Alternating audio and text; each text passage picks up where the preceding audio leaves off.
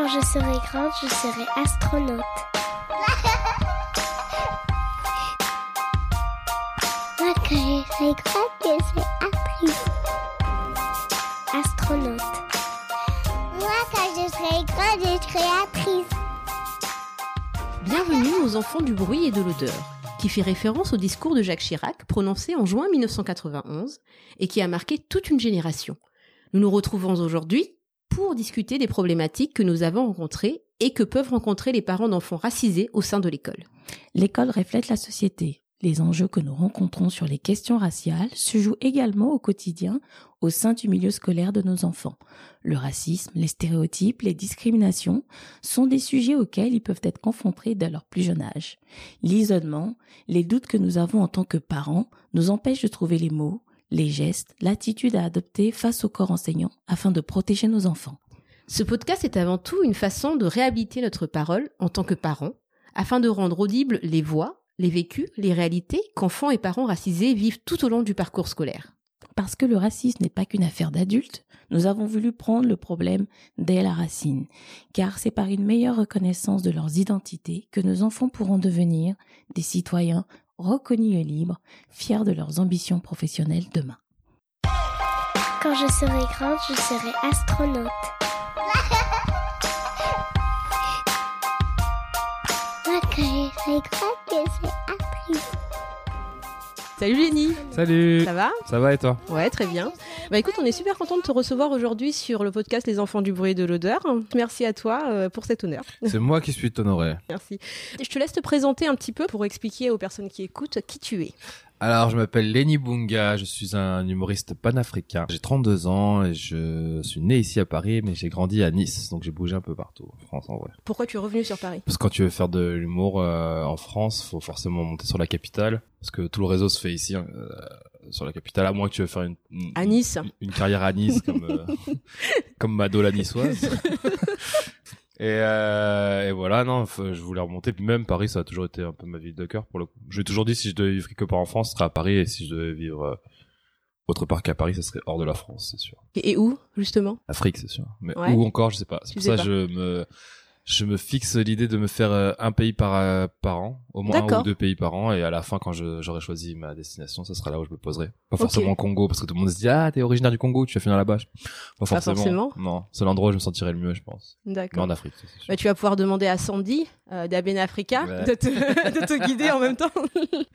bon, alors je voulais savoir un petit peu toi, en fait, ton enfance, ça s'est passé comment? Figure-toi que l'enfance, ça s'est plutôt bien passé. C'est plus en grandissant que ça s'est un peu tendu, mais euh, l'enfance, moi j'ai grandi. euh, je dis, je suis né ici, mais après j'ai grandi dans le nord, en Picardie, dans un tout petit village de 200 habitants, Waouh à 80 km de Camigny. Donc non, ce n'est pas mon Ah. Camigny. euh, on... bah, enfant, je pense, quand on est arrivé, peut-être j'étais trop petit pour comprendre, mais on n'a jamais eu de racisme. Enfin, on été très ouverts. Je pense que mon père, euh, quand il est arrivé dans ce village, il a dit, euh, ok, il faut qu'on se fasse un maximum de gens reconnaissants qui peuvent être de notre côté, tu Ouais. vois. Et euh, non, en fait, il est parti, il a joué un match de foot avec les, les anciens du village. bah, le foot, ça. Et ils l'ont, ouais, ils l'ont tout de suite accepté, et ils nous ont tout de suite accepté, quoi. C'était vraiment très très cool. Euh, des fois, t'entendais quelques mots. hein. Mhm. Forcément, je pense que t'es à la campagne, Mhm. euh, tu connais les enfants, ils, disent- ils répètent beaucoup ce que disent leurs parents. Ils vont pas forcément, ils vont te dire des choses, mais ils ne savent même pas ce que ça veut dire. Oui, bien sûr. Donc ça va être beaucoup du, on m'a dit ça, donc faut que je dise ça. Mhm.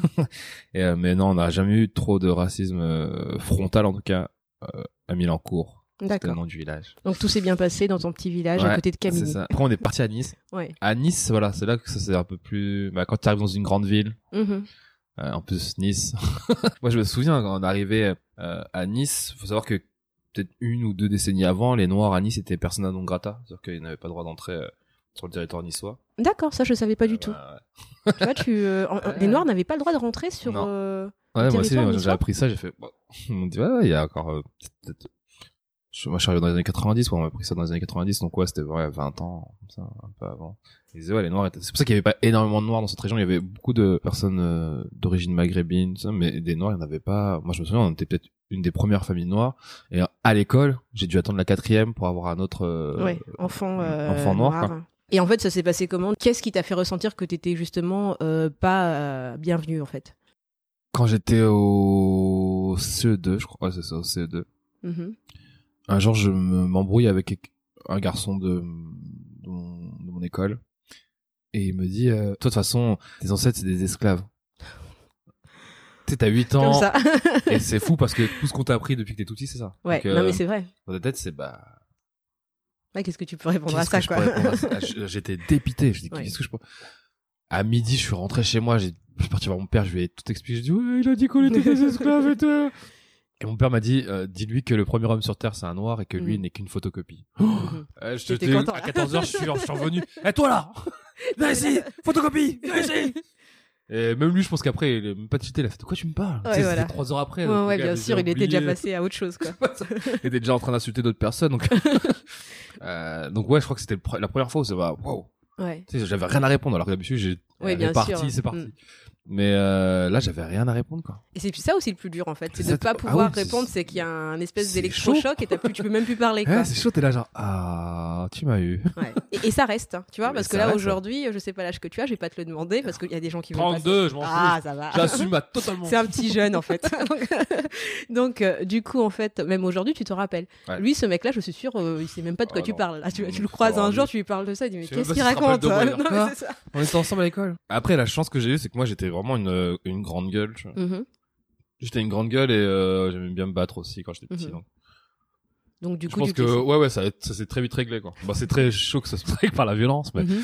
ça s'est très vite réglé et euh, et après je pense que ouais je, genre je, je pense que j'étais tellement une grande gueule que j'ouvrais tellement de bouche que j'avais tellement de répartie que les gens m'ont très vite euh, ouais faut pas le faire chier lui. Tu sais on habitait dans des quartiers assez euh, assez aisés quand j'étais petit et le seul problème qu'on avait avec mon petit frère c'est que quand on rentrait de l'école euh, bah on se fait toujours contrôler quoi.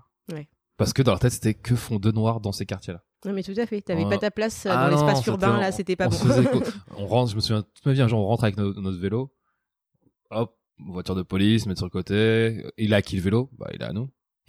Qu'est-ce que vous faites ici? Bah on habite ici. Et du coup, toi, tu, tu le sentais comment le Bah, fait d'être toujours, euh, quand on te demandait toujours de te Bah au début nous c'était en mode genre bah ça doit arriver à tout le monde, Mhm, tu vois. mhm. Pourquoi que nous euh, Mhm. C'est un jour je- on m'a dit à mon père ouais, on rentre chaque fois qu'on rentre de l'école ou chaque fois qu'on rentre euh, du parc, on se fait contrôler et on tu vois genre Non mais c'est sûr. Et mon père, il me dit, bah, en gros, il a essayé de nous expliquer un peu avec ses mots, tu vois, en mode, euh, bah, que c'était pas facile, que ça allait pas être facile et que, bah, c'est pas grave, ok, fallait soit répondre normalement, soit. Après, mon père m'a toujours dit, euh, enfin, nous a toujours dit à, à tous ses enfants, tout sauf la prison. Mais c'est bizarre, hein. Ouais, mais je pense qu'il le sentait, hein. Je pense Mm. que, moi, j'avais une théorie, tu me dis ce que t'en penses. Ouais. J'avais une théorie sur les coups. Tu sais, quand, on- non mais, sur les coups. Ah, sur les parents, sur Ah les ouais, sur les parents. tu sais, tu parles à n'importe quel descendant Ouais. d'afro ou, ou maghrébin, il va tous, on va tous te dire, c'est comme si tu nous avais dit qui respire? Qui s'est pris des coups, tout le monde va lever la main, tu vois. Et mais, ça va être dur de dire ça maintenant, mais, Mhm. tu sais, aujourd'hui, moi, je trouve pas ça choquant. Pas- Parce qu'aujourd'hui, on pourrait encore en parler. Tu vois, avec des potes, on en rigole. Quand ta mère, elle courait après toi avec la, la baguette. tu vois, on en rigole. Et quand j'étais petit, je me demandais toujours pourquoi, euh, pourquoi, euh, pourquoi cette Mhm. violence? Mhm. alors que c'est censé être nos parents. Et un jour, euh, mon père m'a sorti une phrase, il m'a dit, euh, euh, je préfère que ce soit moi qui te ramène plutôt que la police.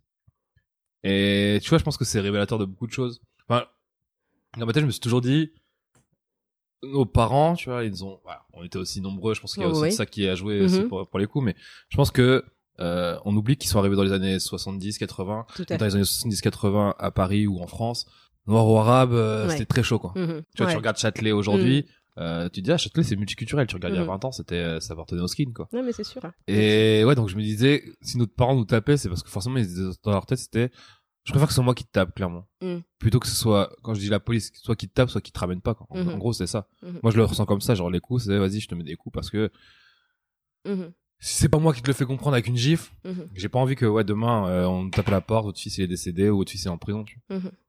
Et je pense que leurs parents, c'est pareil. C'est qu'on oublie encore une fois, c'est que leurs parents, eux, ont connu la colonisation. Donc c'était en mode genre, on va te trancher la main, on va te trancher Mm. la langue, on va te trancher la tête. Ah, T'es obligé de mettre une claque à ton fils pour qu'il dise, eh, tu regarde ce qui se passe. C'est tellement violent en fait Ouais. que t'es obligé d'utiliser une autre violence pour le, lui ouvrir les yeux. tellement ça. Et je pense que c'est pareil pour les parents de nos grands-parents. Mm. C'est qu'eux, ils ont vécu l'esclavage en, pleine face. Donc c'est en mode genre, eh, nous, on nous a- eux, ils ont, on leur- ils ont entendu d'histoires de personnes qui disparaissaient, qui se faisaient Mm. enlever par des blancs. C'est normal, tu mets une tarte à ta gosse pour dire, Mm. eh, t'enfuis pas là, là. Mm. Sinon, je vais pas te retrouver. Alors moi, ma théorie sur ça, c'est plutôt dans le sens où en fait, ils ont été tellement habitués à être tapés, euh, justement, euh, matés euh, par des sévices corporels, qu'en fait, ça a créé une espèce de, de, de transmission de la violence. Ouais, c'est ça. Donc euh, c'est vrai que, mais il y avait aussi une espèce de fatigue psychologique.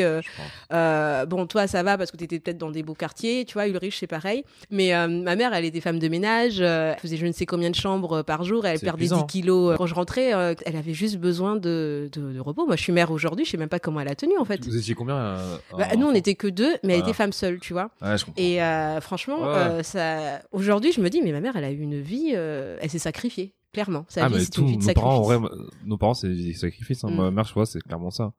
Ouais, moi, j'ai ce truc de me dire, comme je- nous, on était six, tu vois. Mhm. Je pense que tu peux expliquer une chose à un enfant, deux enfants. Ah, si, c'est très chaud. Ouais. Et je pense qu'à un moment, la claque va très vite, quoi. mais après, tapez pas vos enfants. Hein. Faites-le. ah là, regarde lui. non, non, non, moi, je suis contre. euh, Regardez, on n'est pas mort. On, n'est pas mort. Ah, c'est ce, qui, ce qui nous tue pas nous rend plus fort, c'est ça. Donc non. Et euh, du coup, en fait, avec tes frères et sœurs euh, et tes parents, ça se passait comment avec l'école? Par exemple, toi, quand tu re- revenais de l'école, si tu avais fait une bêtise ou si comment comment ils le prenaient tes parents? Moi, le truc, c'est qu'on était six, tu vois. Hmm. Et la chance que j'ai eue, c'est que j'étais le moins pire des six. Et t'étais dans quel T'étais le cadet T'étais non, euh, je suis le premier des garçons, mais il y a trois filles avant moi. D'accord.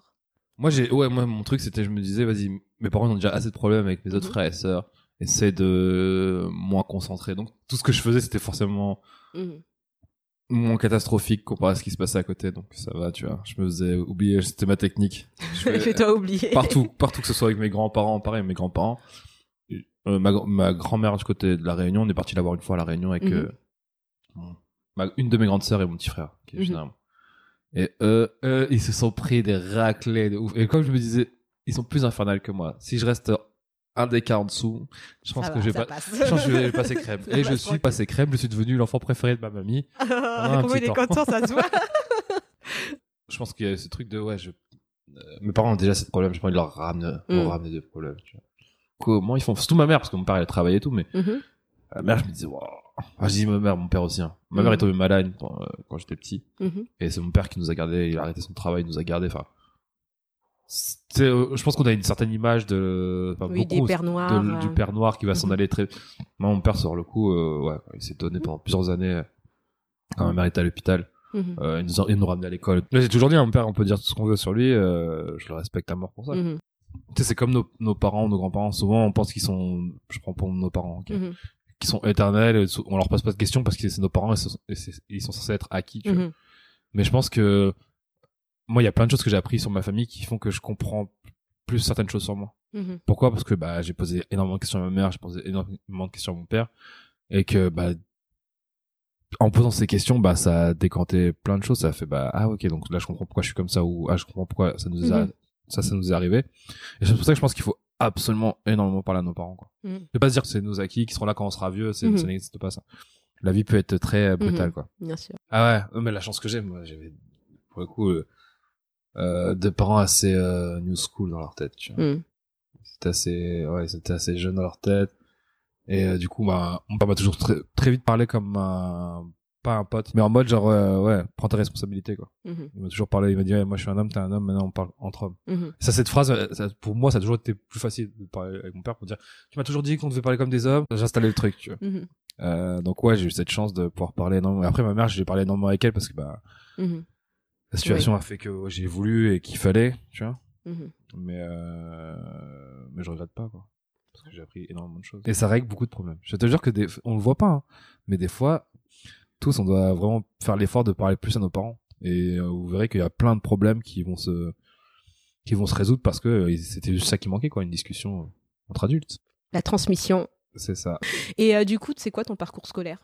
Ah, quelle catastrophe. Mais c'est simple, si on m'avait dit à 16 ans tu peux arrêter l'école, je l'aurais je l'aurais fait. D'accord. Moi, dans ma tête, l'école, c'était pas un... J'ai jamais vu l'école comme comme quelque chose où tu peux venir apprendre ou moi dans ma tête c'était juste l'école c'était un grand parc d'attraction où je venais Mhm. voir mes potes et point quoi Et pourquoi ça?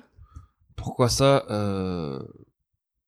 déjà parce que j'ai su très vite ce que je voulais faire Mhm. je savais que je voulais faire du théâtre de la comédie Des De- petits. depuis l'âge de 7 ans je sais ce, que, ce que je veux faire exactement et euh, donc euh, je me disais, est-ce que ça sera quelque chose d'école? Et du coup, je me suis mis à choisir mes matières. Ça, c'est Mhm. horrible, tu vois. C'est quoi? Non, mais c'est vrai. Tout ce qui était littéraire, français, histoire, ça, je kiffais. Mhm. Peut-être tu nou- enfin tu nourris ton ton, ton cerveau de, de plein de choses, de plein d'histoires. Donc je, je- le français et l'histoire, j'adorais. Ah, parce tout que ouais, était l'histoire, c'était compliqué, ouais, comme euh, quand même à Ouais, mais l'école. c'est fou quand t'es petit, et bah tu le vois pas. Tu, t'es- Ouais. Et les matières comme les maths, je- non, c'était pas ton truc. c'était horrible quoi. Je détestais ça. Je, je, je ne comprenais pas. Je dis attends, on sait compter. ce qu'il nous faut, quoi. suffit. Je crois pas que j'aurais besoin du, du théorème de Pythagore dans ma vie. Vraiment. Je... Et maintenant je regrette. Maintenant je regrette euh, pour les maths parce que les maths, euh, je sais que maintenant, enfin que maintenant, une fois adulte quoi. Donc euh, je veux pas me remettre à tout retravailler tout ça. Mhm. Mais les maths sont, c'est un langage, quoi. Mm. C'est un langage qui est partout, qui est présent partout, et, on, et, et là, je, je- c'est que maintenant que je commence à regretter de me dire, putain, les maths, j'aurais dû vraiment me mettre à fond dedans, parce que c'est un langage, je suis très égypte antique. Oui, vas-y. Dans l'Égypte antique, c'est fou le, les traces mathématiques qu'ils nous ont laissées, quoi. Mhm. Et quand je dis que c'est un langage, c'est que c'est vraiment là, que nous, on n'arrive pas à le lire, mais qu'on Mm. on pourrait régler tellement de choses si on était vraiment calé en maths, quoi. D'accord. Moi je suis persuadé que le monde, euh, alors appelez-le comme vous voulez, Dieu le Tout-Puissant, Mhm. là, euh, comme vous voulez, mais je suis persuadé que c'est un très très très très grand mathématicien et qu'il a tout fait sur la base des maths, que tout est n'est qu'une question de maths en fait. Tout ce qu'on vit, c'est pour moi, hein, c'est juste des grands problèmes, tu vois. Genre comme si on te disait à un point A, à un point B, on se demande comment les Égyptiens ont, Oui, on construit. euh, ces, ces merveilles, ou on se demande même comment ils ont réussi à découvrir, bah, comme je disais, mhm. le mètre, le Mhm. décimètre, le centimètre avant, av- bien avant nous, tu vois. Bah, c'est juste que les gens ont compris que bah sur Terre tout est maths et que avec une goutte d'eau, Mhm. bah, ils ont réussi à sortir le centimètre. Mhm. Comment se fait-il que ce langage est inaccessible à certains? Moi, je vois tout sous, sous une époque kémite. Au temps de l'Égypte antique, euh, les maths, c'était pas un truc donné à tout le monde. C'est vraiment l'élite de l'élite, quand c'était les prêtres, c'était les architectes. Bah, ils se sont transmis un truc entre l'élite et voilà. Aujourd'hui, c'est c'est pas aujourd'hui c'est la même. Pas non, je dis pas qu'aujourd'hui c'est la même parce qu'aujourd'hui c'est vraiment accessible à tout le monde. Tu vas à l'école, on t'offre la base, tu vois, au moins la base. Après, c'est à toi de chercher euh, si tu veux aller plus loin, si tu veux découvrir plus de choses. Tu vois, Mais pense après, en même temps, l'école, euh, enfin, je sais pas si je veux être scientifique, euh, par exemple, pour, pour certaines personnes, c'est pas si évident et c'est pas si facile. Donc, ça reste quand même un, un parcours d'élite. Ça veut dire que des gens comme toi et moi, normalement, au sein de l'école, euh, arrivé à un certain temps, on est orienté vers la professionnalisation. Donc, ça reste quand même une élite pour pouvoir avoir des, des études supérieures en mathématiques, en sciences. euh, donc, c'est quand même, c'est dans ce sens-là où je te disais. euh, que ça reste élitiste. Euh, moi, je sais pas. Oui, on nous oriente, mhm. mais encore une fois, c'est qu'une question de choix. Parce que je veux dire, à la fin, le choix, il est à toi. On va t'orienter où tu veux, mais Mhm. si t'as les notes pour ou si t'as l'envie pour, à un moment, tu te dis, ben, non. Là où je, je sais pas dire, je rejoins pas. Parce Mhm. que oui, ouais, c'est. Non, mais t'as le droit de pas rejeter. Non, non, non, ouais, je sais. mais je sais que c'est, enfin, oui, c'est prouvé qu'on nous a, pas beaucoup, on nous a envoyé dans des, dans des filières qui étaient forcément pas les nôtres. Moi, je te dis, Mhm. à l'école, j'ai jamais, euh, si je pouvais arrêter à 16 ans, j'aurais arrêté à 16 ans, quoi. J'ai Mhm. continué parce que mon père était derrière moi et qui m'a dit, je vais te chicoter si tu pas, mais. Encore une fois, moi, je pense que toute une, enfin, c'est très bête, hein, mais toute une, pas qu'une question de choix. Mhm. Parce que je pense aussi que ton entourage fait que. Je sais pas si tu vois, mais quand on est petit, on veut tous faire des métiers un peu bizarres. Ouais.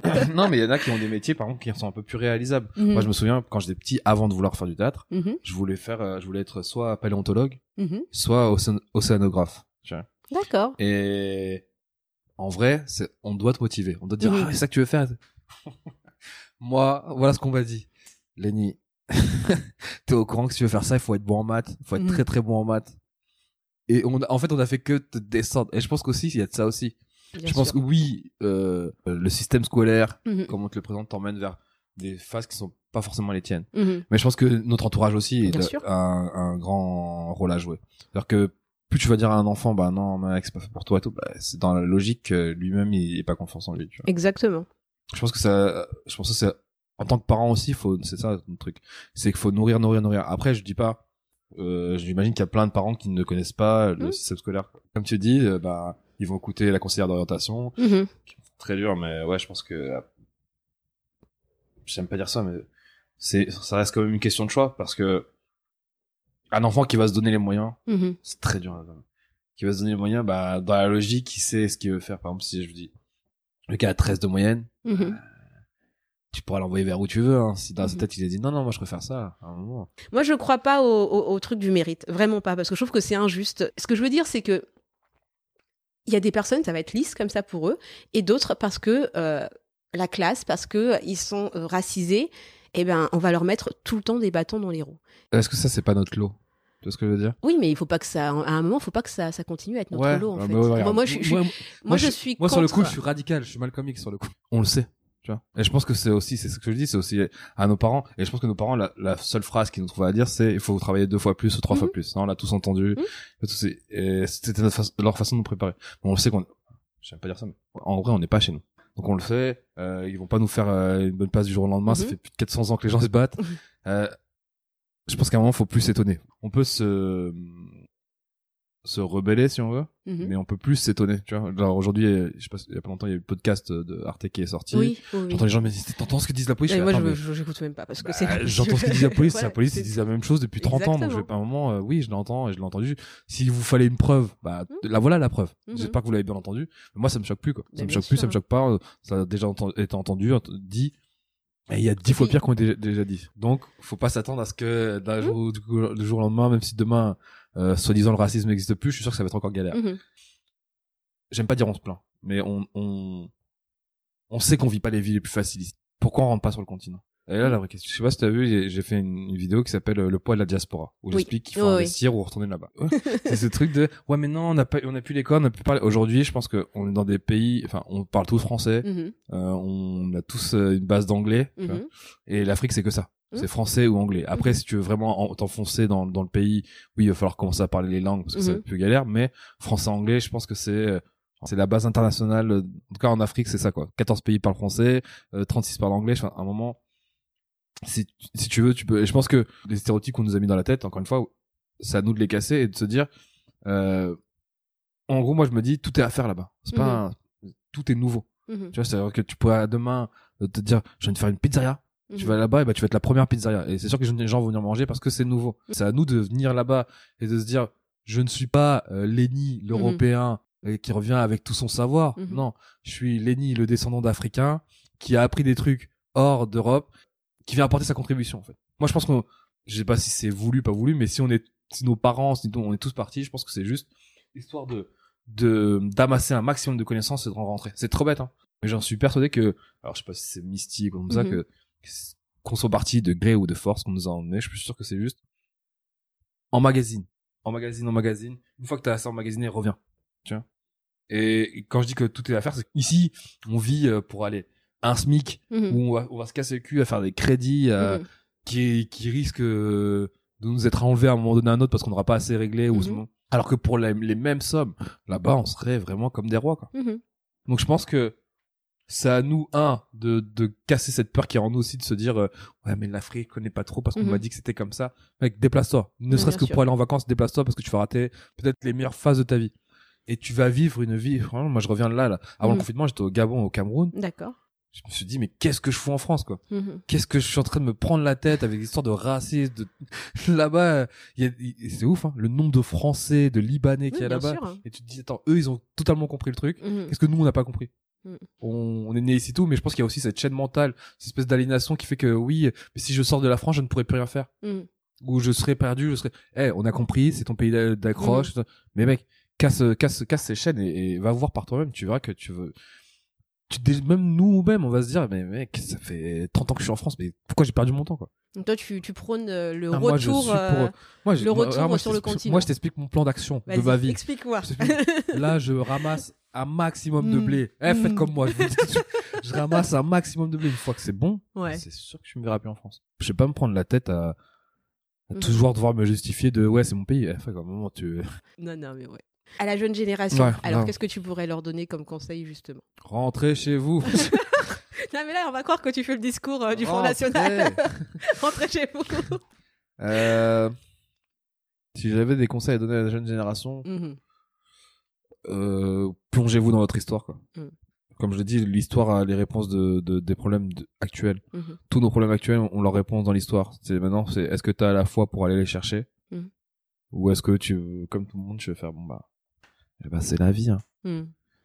À un moment, euh, regarde, ça fait depuis les années 60, 70 que nos parents ils se battent contre le racisme ici. euh, Mm. Nous aussi, à un moment, genre, eh, c'est bon, tu veux pas comprendre, va te faire foutre. quoi. Non, mais c'est ça, c'est épuisant au bout d'un moment. Ouais. Donc, euh, c'est, bon quoi. mhm. Puis même, je, moi, je suis, enfin, je suis pas pour ce truc de essayer de que l'autre nous comprenne. Mhm. Tu vois ce que je veux dire? Oui, non, je comprends. Eh, On a essayé toute notre vie, c'est bon quoi. Oui, oui. Tu veux Oui, pas c'est vrai que ça, c'est Ah ouais. c'est en boucle en fait. Ah ouais, moi je suis pas. Non non, il y a pas de. Oui, mais il faut leur faire comprendre. Oui, mais. eh. Mm. Non, On puis il y, a des- il y a 2020, des il y a livres, il y a, Internet, il y a y plein de choses. À un euh, moment, voilà. s'il veut pas comprendre, c'est qu'il est Mm. vraiment con quoi. Et justement, euh, pour la jeune génération, ce qui est bien en fait avec euh, tes vidéos, c'est que tu l'expliques de façon quand même euh, super drôle, euh, avec ton petit. euh, du coup, les, les. Tu sais ce que c'est ça? c'est pas Colanta quand Si. même. non. Je regarde le générique un jour, je voyais, et euh, c'est très bête, hein, mais euh, tu vois, la France. Ouais. Genre, c'est ouais. la jungle, bon. Mm. Et voilà. Bah écoute, euh, en tout cas, c'est super de nous avoir accueillis et puis euh, on va continuer à, à te suivre, à t'écouter parce qu'on apprend des choses importantes. Merci. C'est important d'aller euh, chercher des livres, d'aller chercher des vidéos, d'aller se renseigner même sur Internet, Ouais. euh, vérifier les sources quand même sur Internet parfois. Mais voilà, c'est important de se plonger dans son histoire. Et peut-être que tu nous feras un podcast de l'histoire aussi, à ta façon. Possible. Là, j'ai peut-être d'autres trucs en tête, mais euh, j'aimerais bien inviter des gens. Non, mais je, je pense que notre diaspora, elle, elle- la chance qu'elle a, c'est qu'elle a encore beaucoup de, de gens qui sont encore présents et vivants pour nous Mhm. raconter certaines choses. Tu vois. Tout à fait. Et je pense qu'il faut en profiter maintenant. Mm. Et D'accord. Bah écoute, je te remercie encore une fois. merci Et puis, à toi. euh, Est-ce qu'il faut laisser un dernier message? Vas-y, laisse-nous un petit message. Mais Moi, j'ai un message. Euh, en ce moment, on voit tous euh, la période dans laquelle on vit euh, avec George Floyd, Adama, tout ça. Enfin, on, on le sent quoi. Il y a un truc Mm. dans l'air. Et je pense qu'il faut faire très attention. Mm. Pourquoi faut faire très attention? Parce que c'est dans ces périodes-là que naissent énormément de gens qui vont vous parler d'afrocentrisme, d'afroculture. Mm-hmm. Aujourd'hui, vous allez voir que là, on va être dans, dans le plein boom de la mode. Vous allez voir les, ma- les magazines comme Brut, Combini, qui Mhm. avant ne parlaient jamais de ça. Bah, vous en parlez fois 10 000. Vous allez voir des nouveaux leaders. Je dis bien Mhm, leaders entre mhm. parenthèses, parce que pour moi, euh, posez-les face à des vrais problèmes. Vous allez voir très vite que bah, les pseudo-leaders font n'importe quoi. Vous allez voir des gens qui vous parlent d'antiracisme, Mhm. mais qui vont aller à, à la manif des SOS Racisme. Mhm. Euh, ouais, faites très attention, quoi. Mm. Je pense qu'il faut faire très très attention à qui on suit, à qui on écoute, qui on, qui on regarde, qui, qui on parle. Mhm. Parce que ces gens-là peuvent vite vous induire en erreur, quoi. Et vous amener vers une impasse qui fera qu'on se retrouvera dans 30 ans à avoir les mêmes discussions, de parler de violence policière, alors que nous, il y a 30 ans, on en parlait déjà. Mm. C'est fou, hein. Tu regardes le MIB, il y a, trop- il y a, c'était dans les années 80-90, c'est, Mm. c'est les mêmes combats qu'il y a aujourd'hui, quoi. À un Mm. moment, faut se poser euh, des trucs et se dire, bon, toute personne racisée a un Mm. choix à faire. Et je pense que suivre énormément de personnes, c'est bien, mais suivre les bonnes personnes, c'est mieux, quoi. C'est mon seul message de fin. Très Faites bien. attention. Merci beaucoup, les Merci à toi. Merci. Alors, si vous avez aimé cet épisode, comme d'habitude, n'hésitez pas à nous mettre 5 petites étoiles, 5 étoiles sur Apple Podcast et à nous soutenir en partageant au maximum autour de vous. Vous pouvez aussi nous laisser des messages sur notre adresse mail, les enfants du bruit et de l'odeur, gmail.com. Et comme dirait Ulrich, au revoir les amis Moi, quand je serai grande, je serai actrice.